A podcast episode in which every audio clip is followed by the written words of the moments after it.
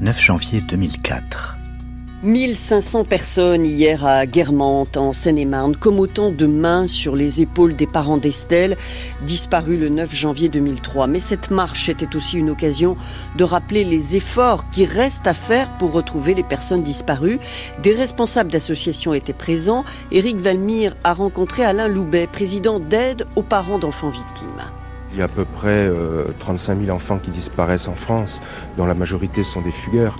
Des cas comme Estelle, comme Marion, ou comme Jérôme, comme Yanis, il y a, plus de 10 ans, sont des cas euh, très rares, heureusement. Et euh, on se sent très démunis par rapport à ces cas-là, parce que malgré tous les moyens qui sont mis, on n'arrive pas à les résoudre et on n'arrive pas à les prévenir. Euh, donc on, a toujours proposé de, nouvelles choses, euh, de nouveaux fichiers à mettre en place, de nouvelles structures. Euh, là, on a annoncé la création d'un centre national d'aide aux recherche avec un numéro vert pour aider les familles, avec des numéros de téléphone pour recueillir des informations. Je crois que tous ces éléments devraient concourir à éviter ce qui arrive aujourd'hui avec Estelle. Estelle, disparue. Chapitre 6 le travail des associations. Premier épisode.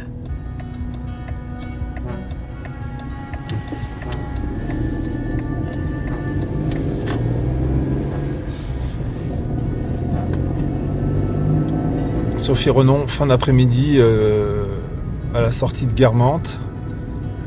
Comment est-ce que vous avez vécu cette journée? Beaucoup d'émotions. Je pense que c'est toujours trop difficile qu'on essaye d'apporter à chaque fois, ou que j'essaye à chaque fois de venir avec beaucoup d'énergie, et que à la fin de la marche, je me dis c'est une année trop et que voilà quoi, euh, j'aimerais tellement de l'année prochaine qu'on soit plus là. Enregistrement 7 janvier 2017. Comment est-ce que vous vous êtes investi progressivement dans l'association pour en devenir la présidente?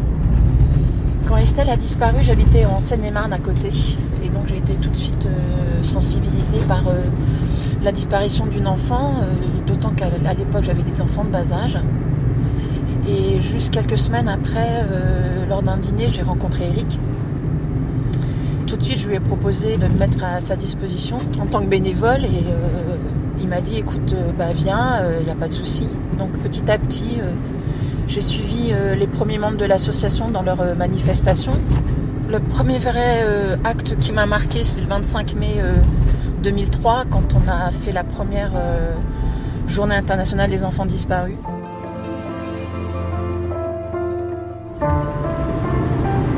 Il y avait à ce moment-là euh, quelques policiers qui étaient là et qui surveillaient un peu euh, la marche, enfin l'événement qu'on était en train de créer. Et il y avait un monsieur qui était là avec le journal dans sa poche. Et c'était le journal qui relatait la disparition d'Estelle. Donc il y avait la photo d'Estelle. Et on m'a expliqué à ce moment-là qu'il y avait des pédophiles qui venaient se mettre en confrontation avec des familles qui étaient en détresse et qui venaient se mettre en situation pour éviter de passer à l'acte. Et ce qu'on m'a expliqué à moi, donc, je me disais, mais c'est ce qu'on explique aussi à Éric Mouzin, qui actuellement, lui, est dans une quête et dans une demande d'essayer de retrouver Estelle. Donc lui, et il s'est retrouvé dans un truc. Moi, j'avais un peu plus de distance et encore pour moi, c'était hyper choquant de savoir que les personnes qui se mélangeaient à nous, il y en a qui étaient là et qui avaient des pulsions qu'ils essaient de freiner en venant se mettre en contact direct avec ceux qui étaient dans une démarche d'essayer de retrouver une enfant. Ça, ça m'avait beaucoup marqué.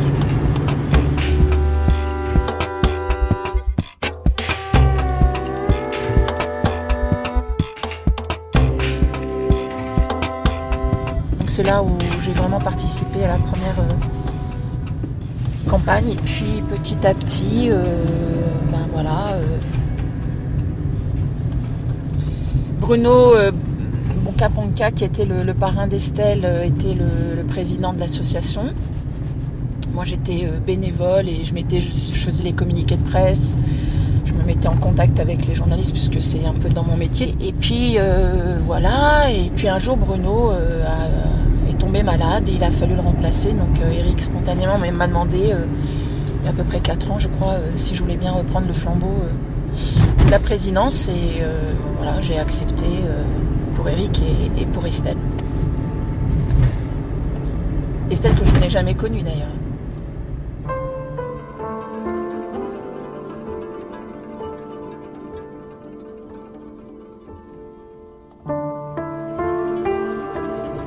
Dans votre rôle de présidente, vous gérez la communication et notamment le site internet. Et là, euh, je découvre que euh, il y a un site euh, actif, celui de l'association officielle d'Estelle, mais il y en a d'autres. Comment expliquez-vous que des anonymes, des individus dans la nature ouvrent des pages dédiées à Estelle et rendent compte de ce dont ils ne connaissent pas? Alors, dans un premier temps, on se dit que ça vient d'une démarche d'empathie, de soutien. Et puis au fur et à mesure, euh, on se rend compte que ben, ce sont des groupes qui sont fermés, donc euh, il faut demander l'autorisation pour rentrer dans ce groupe.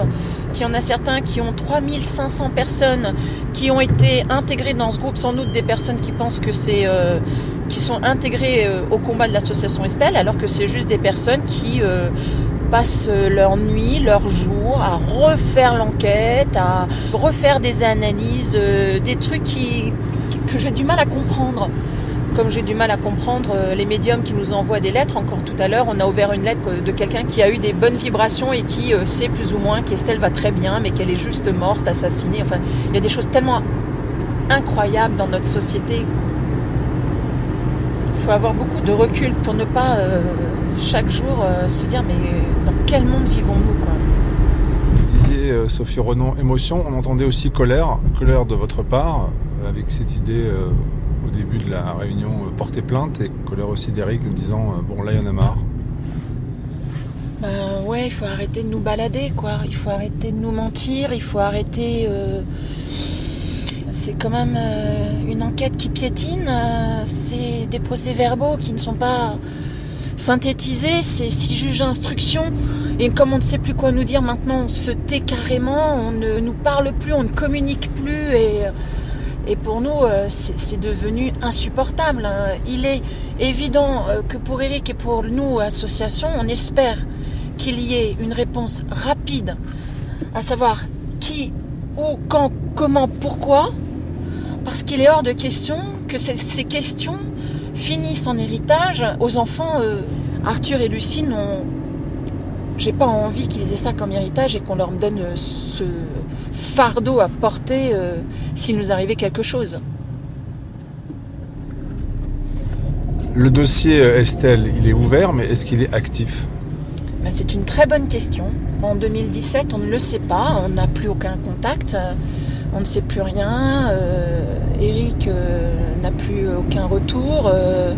donc oui, il doit être actif. et il est d'après ce que nous disent les avocats, ils ont quand même aussi quelques informations, quelques retours. Mais de notre côté, euh, c'est beaucoup de points d'interrogation.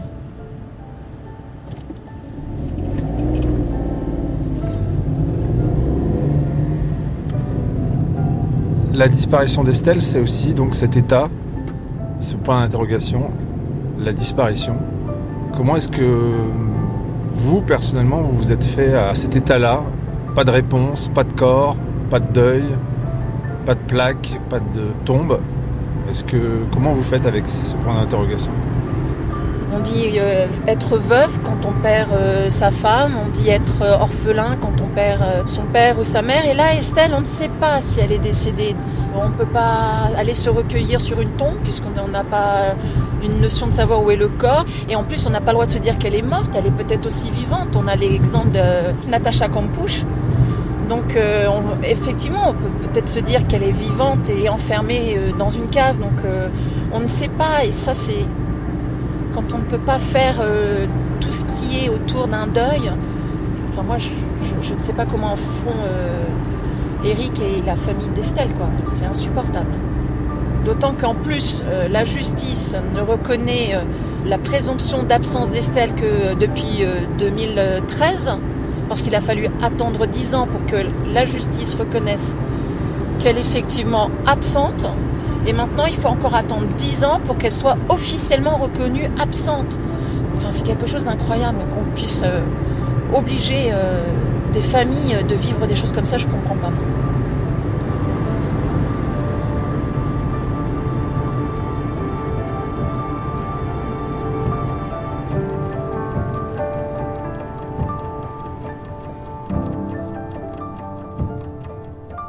À demain pour la suite du récit proposé par Michel Pomared et Jean-Philippe Navarre, Estelle disparue.